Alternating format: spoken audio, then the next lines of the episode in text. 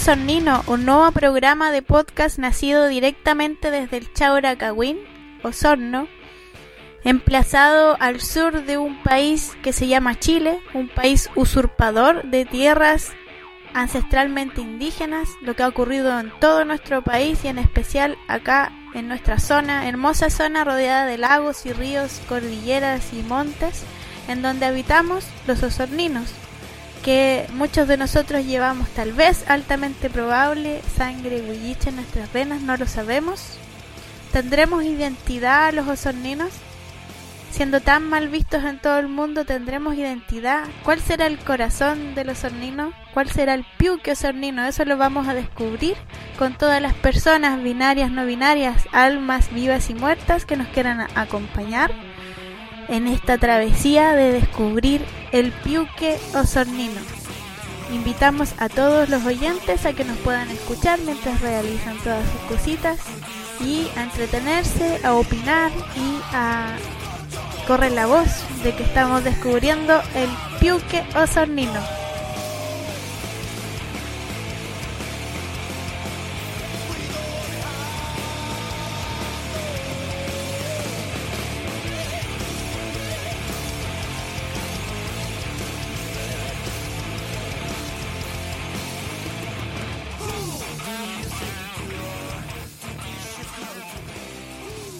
Estamos dando comienzo al primer capítulo de este podcast.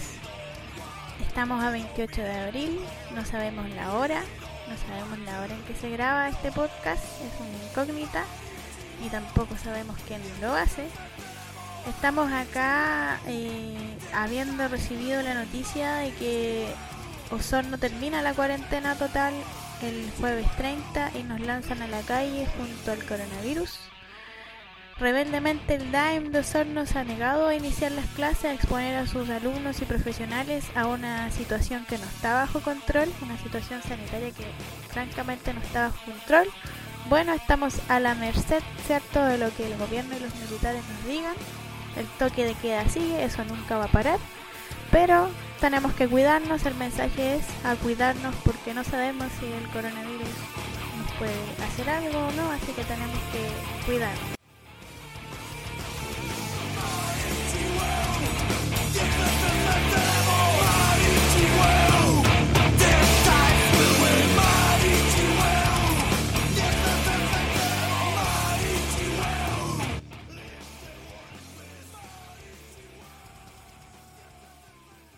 Bueno, estamos con Gonzalo, nuestro primer invitado al podcast Piuque Osornino, directamente desde el Chauracagüín. Gonzalo es artesano, ¿cómo estás? Hola Marcelo, muy bien, gracias.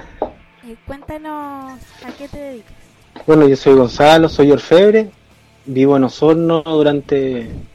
Nacido en Osorno, criado en Osorno. Me dedico a hacer joyería hecha 100% a mano junto a mi compañera y en realidad esa es bastante... Eh, básicamente mi vida. Eh, Cuéntanos, ¿qué piensas de, de Osorno? de Osorno, tienes opinión chuta. Sí, Osorno, Osorno es una ciudad bonita, complicada, pero pero bonita en realidad. Tiene, me gusta Osorno. Eh, es una de mis ciudades favoritas de Chile. digamos. Eh, es difícil, sí, es difícil. Es una ciudad complicada, una ciudad que, no sé, bueno, todos los sonidos sabemos que cómo puede ser de, de difícil vivir en Osorno por el clima, por la gente, pero pero sí eh, es una ciudad que, que tiene bueno que tiene historia y que tiene que, que tiene su cuento también. Oye, ¿sabes que cada uno tiene su propia historia de Osorno? O sea, cada uno puede contar una historia diferente de lo que es Osorno, ¿cierto? Sí, Y tú desde de tu experiencia como, como artesano, también eres fotógrafo, ¿cómo ves la historia de Osorno? ¿Qué es lo que más te llama la atención de lo que se ha vivido y padecido acá en Osorno? Bueno, de los últimos de los últimos años, digamos, del- del- desde el año pasado, yo veo que Osorno es una ciudad que es demasiado tranquila, es demasiado paciente, demasiado, no sé, con, con bastante miedo a expresar sus emociones. Digamos, no, no lo digo, en- o sea, lo digo como, como viendo a la ciudad como un órgano, como una sola, un solo ente. digamos. que es una ciudad bien, bien parca, bien, bien recatada, pero, pero tiene su, claro, claro, claro, viéndolo así como pero no es una ciudad apagada, es una ciudad que sabe, que entiende, pero pero pero le cuesta salir nomás, le, le cuesta mostrarse, no sé, no, o no quiere, no le gusta expresarse. ¿Qué ha pasado en ese en esa percepción que, te, que tú tienes, que tenemos muchos y que tiene mucha gente fuera de Osorno, de Osorno? ¿Cómo se, se explica las manifestaciones, las distintas protestas que se han hecho desde el estallido social acá en Osorno, que han sido algunas muy bonitas?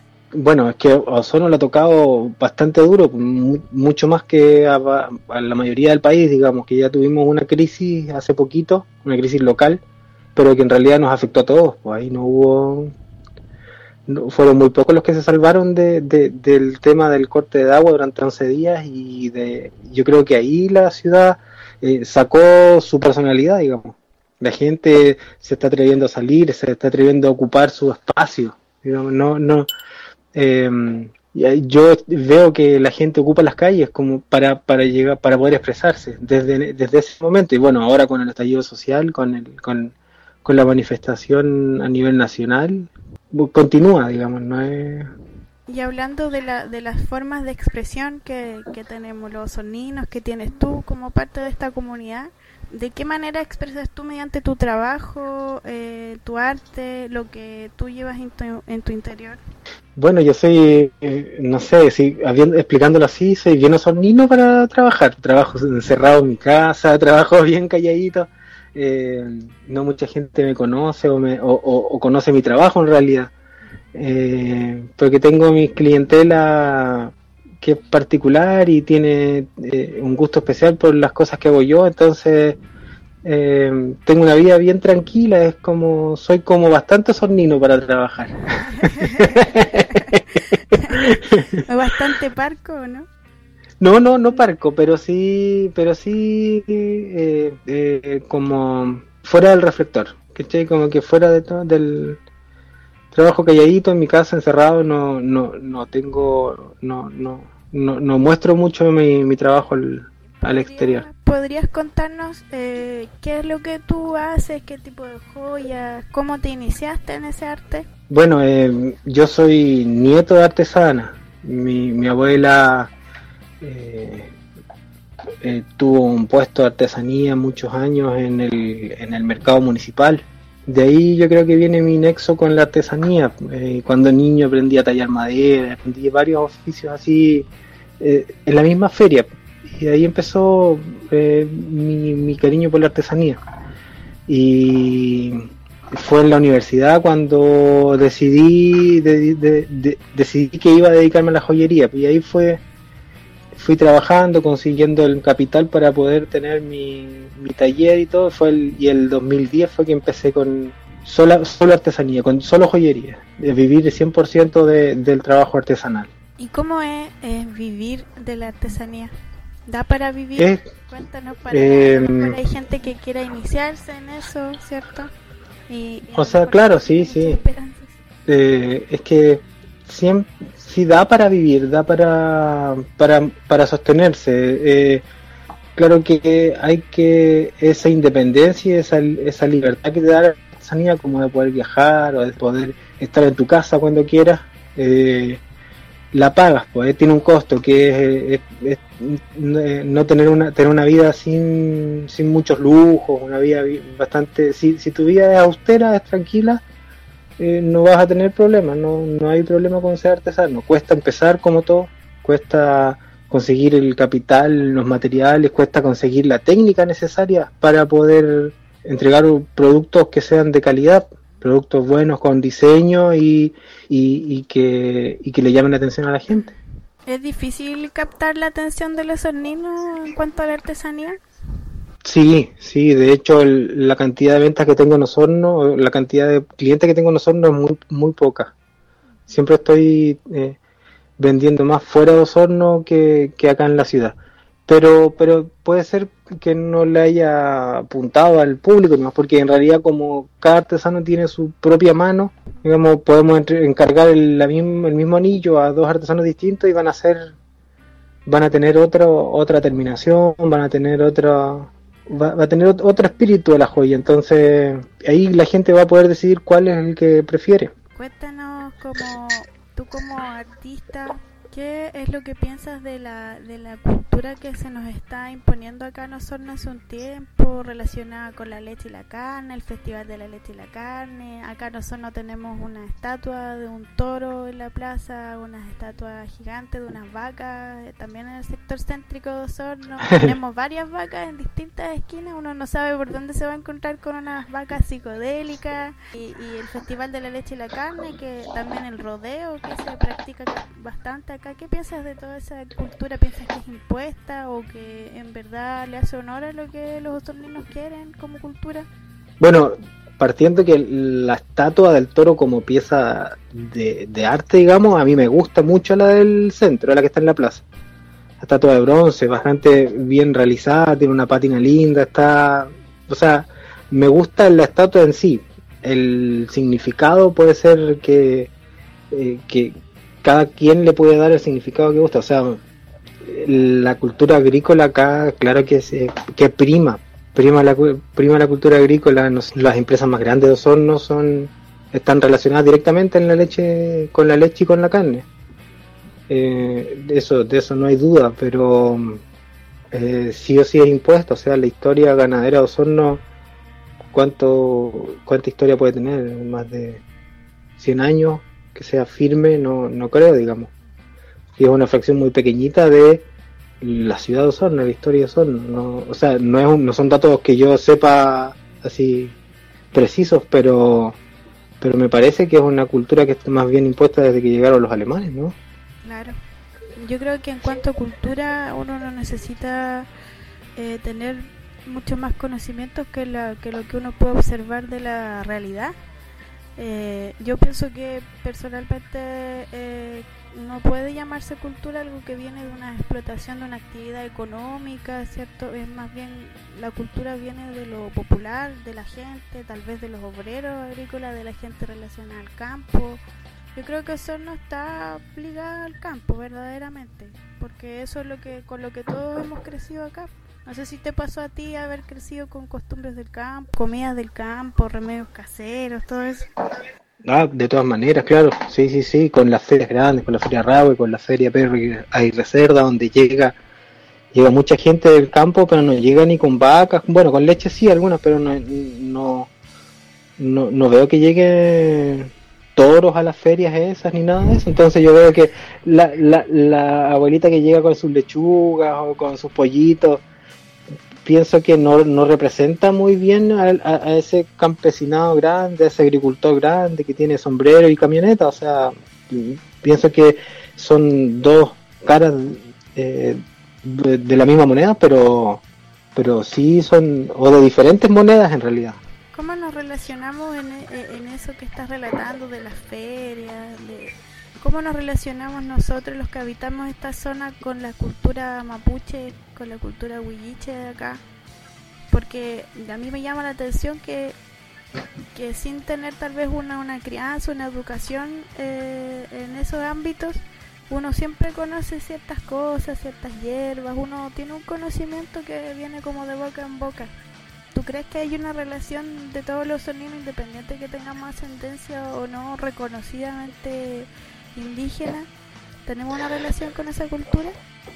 Sí, claro, o sea, con, por ejemplo, con la, con la medicina, con las hierbas medicinales, claro que tenemos una relación, pero, pero no sé si solamente de los soninos, yo diría que de la zona sur, porque no sé si se recuerda cuando éramos chicos pasaba un caballero gritando por la calle, va la web, y le hicieron hasta una canción en Valdivia, o sea, eh, las hierbas medicinales yo creo que en todo el mundo están presentes, no es solamente de acá, eh, pienso que es una, una sabiduría que, que es eh, ancestral, pero pero a nivel a, nivel global, digamos, yo no no lo puedo, no podría pensar yo que no sé, que en, África no se usen hierbas medicinales o, o, en, Europa también tienen que tener ese conocimiento, o sea, no creo que yo creo que es algo que es inherente al ser humano, no a las culturas locales, digamos.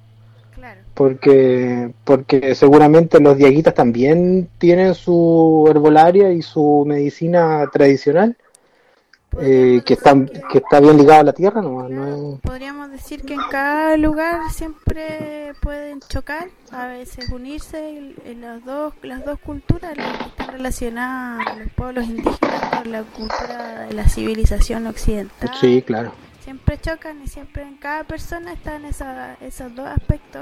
Sí, sí, de todas maneras yo pienso, o sea, creo yo que eso es más bien, más bien la sabiduría de la, de, la naturaleza, este, digamos a nivel global, no es solamente de, una zona. Claro que cada zona tiene sus características propias y su medicina propia y su manera de interpretarla y de, y de vivirla, pero pero no, no lo veo como exclusivo de la zona Huillich o de la zona, no sé, o, de, o de algún alguna etnia en particular, algún, algún de alguna nacionalidad en particular, no, no, no sé.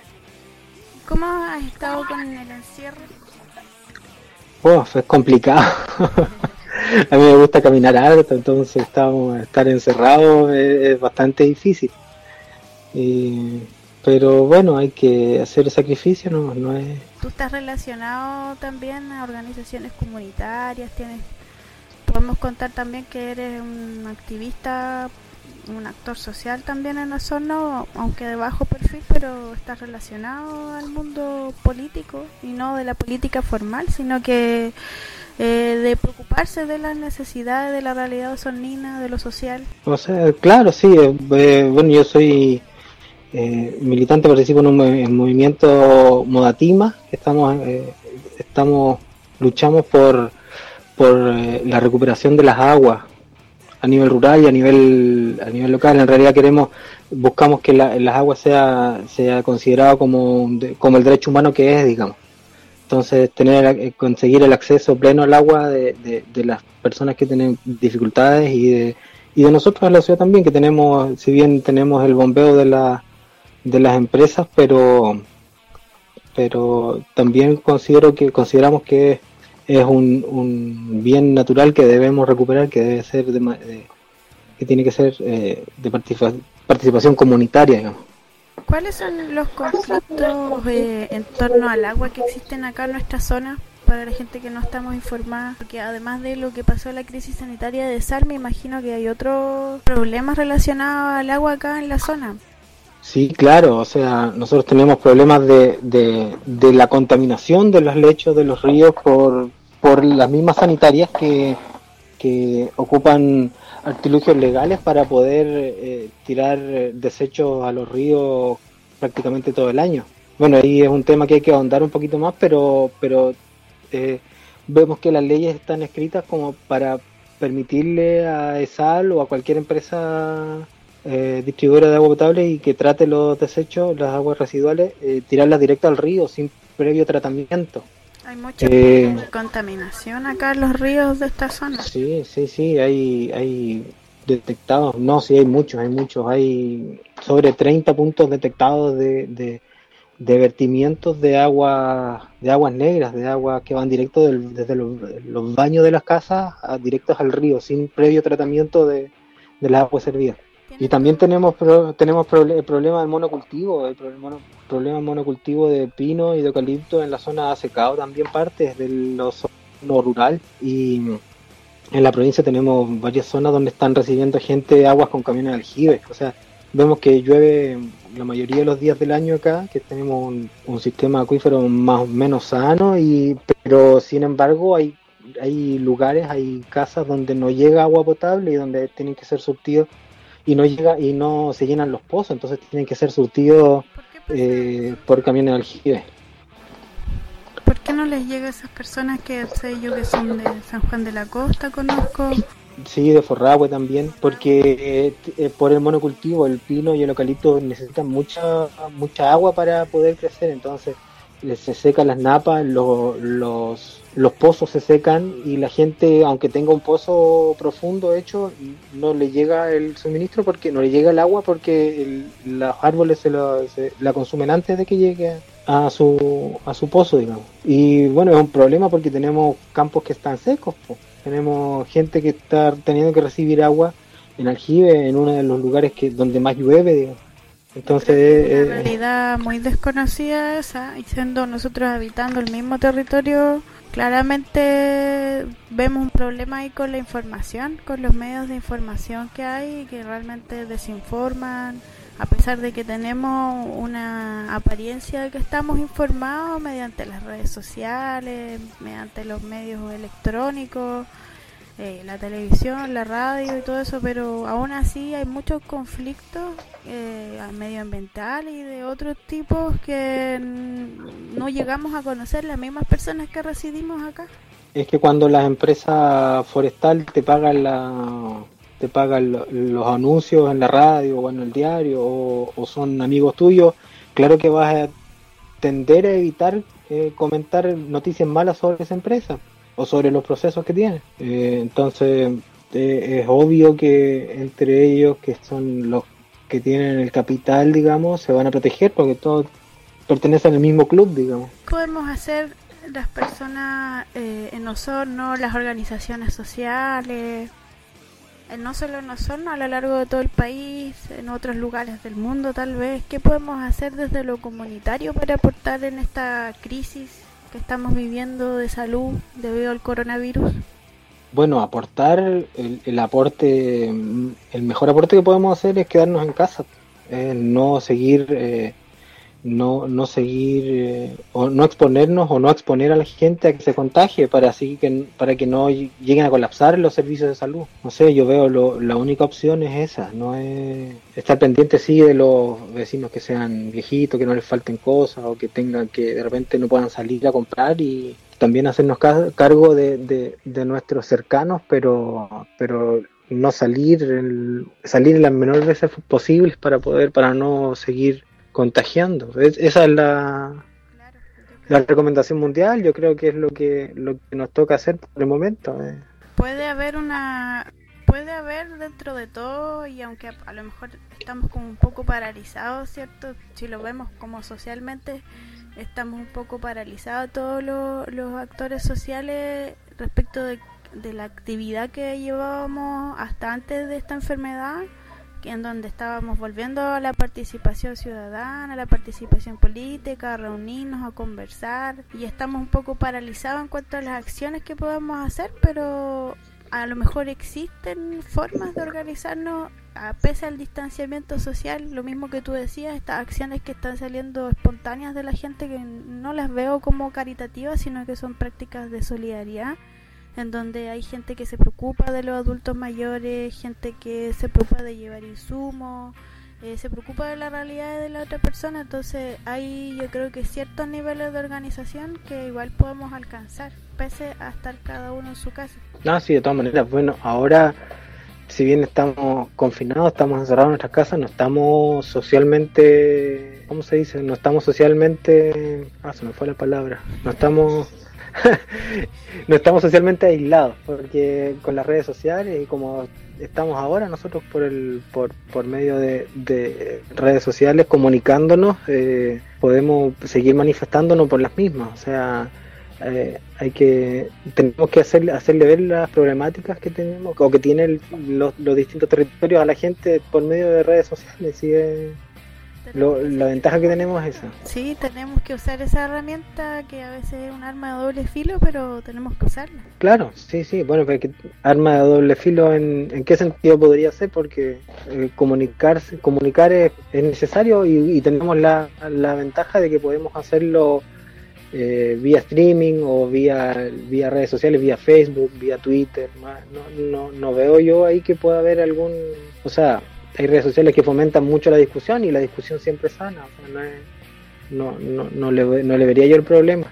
Claro, no, yo lo veo en cuanto a la malversación que de repente puede haber de la información. En ese sentido considero que a veces no estamos acostumbrados a buscar la fuente, corren muchas noticias falsas, eh, también eh, corre mucha odiosidad, tiene varios aspectos lo, lo, que se reproduce por las redes sociales, tiene varios aspectos críticos considero yo, pero es una opinión personal.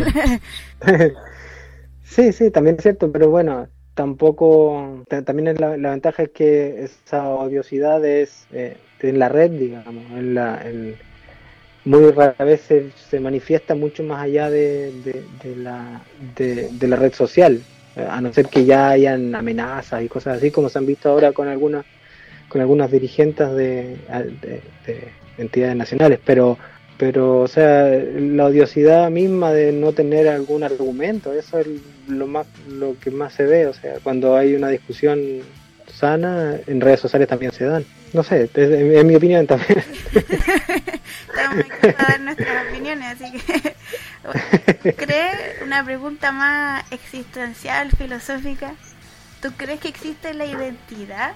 la identidad como en términos generales o sea, la identidad, claro, claro que sí, claro que sí, sí existe eh, identitario como, como zonal, como comuna, como comunidad, claro, sí, podemos... ¿Comunidad qué? ¿Cuál es la identidad que, que tú identificas que tenemos?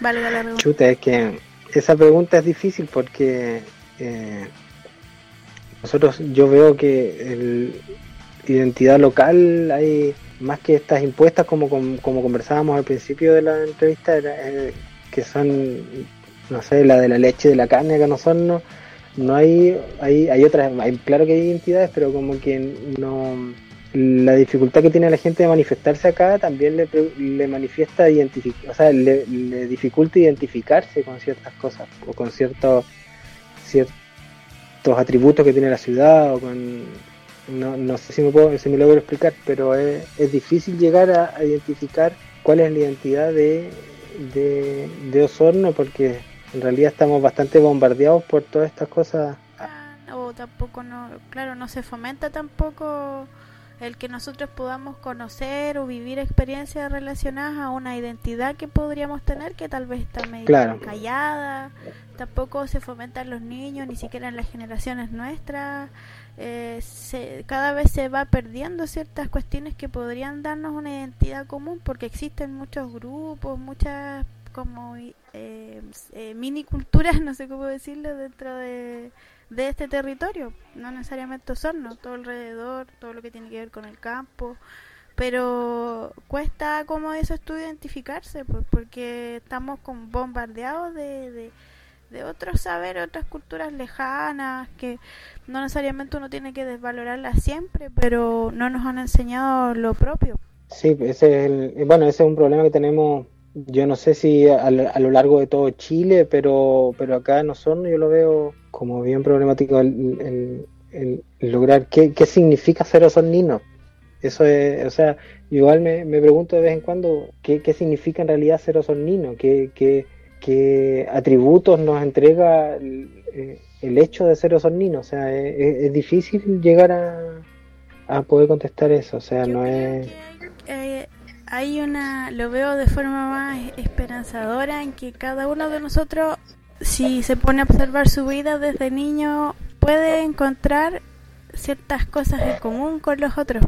Nosotros seguramente si ahora nos ponemos a conversar vamos a encontrar varias cosas en común de nuestra infancia, de lugares recorridos, de música, de, prácticas y experiencias vividas que fueron propias de acá y, y que y precisamente este podcast busca invitar a, a personas que expresan en su trabajo, en su quehacer diario, eh, ciertas prácticas, ciertas técnicas, eh, ciertas creencias, convicciones, que son, a mi parecer, manifiestan la identidad que podríamos tener si es que existe una.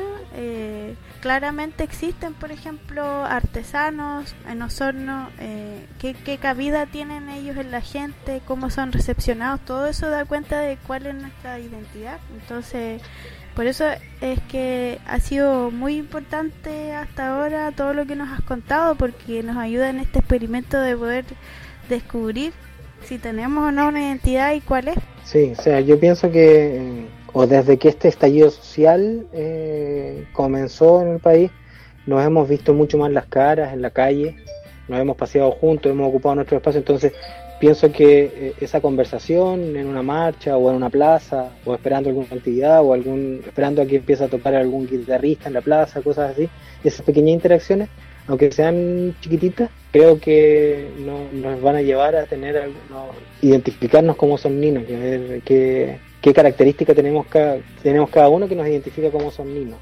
Pienso que en un futuro vamos a, vamos a poder. ¿Qué cosas hemos disfrutado y qué cosas hemos sufrido, padecido de la misma manera? Porque tenemos mm tenemos, lo vimos, mucha rabia acumulada los soninos. Y yo creo que eso responde a experiencias, vivencias en común que tenemos todos, o sea, que son comunes a todo el país también, pero cuestiones hay propias de acá de Osorno, como, como, bueno, hay un machismo acentuado, un especismo también, en base a que se explotan los animales, hay todo una, un sinnúmero de explotaciones que se dan acá en el territorio que nos, nos hacen padecer también en común y también hay prácticas buenas que nos hacen sentir bien y que podemos compartir. Claro, sí, claro que sí. Muchas gracias por, bueno, por haber aceptado la invitación, por abrirte a contarnos de tu vida, de tus opiniones, de abrir tu alma para conocer un poco que Osornino. No, muchas gracias a ti por haberme invitado y espero que el podcast tenga mucho éxito y que va, y que bueno, ahí vamos vemos en un tiempo más cuando tengamos hagamos algún resumen de los invitados que tuvimos eh, vemos que pueden identificarnos como son niños. Vamos a tener que hacer ese, ese recuento, estudio de los podcasts a ver si era verdad, si es que hay peor que son niños o no Claro. Oye, ¿te gustaría antes de irte, no sé, dejar alguna frase, pensamiento, recomendación de algo que estés viendo, que te guste o alguna frase a los auditores? Un mensajito cortito a los auditores, eh, no coman palta. no coman palta. Ya, no coman palta, hace mal la palta. A nosotros no, a nuestro cuerpo no, pero el cuerpo de otras personas le está haciendo mal. Cuidemos nuestro río, cuidemos nuestro agua. Eso sería. bueno. Muchas gracias. Sida de la entrevista que nos dio Gonzalo y su alma. Vamos despidiendo este podcast de Piuquio Sornino. Les doy un saludo afectuoso a todos los oyentes. Eh, vamos a ver si el perrito que nos visitó en este capítulo nos puede visitar también en el otro a cuidarse en esta cuarentena que se viene que ya va a ser voluntaria y los dejo muy invitados al resto de los capítulos para que sigamos descubriendo el piuque osornino.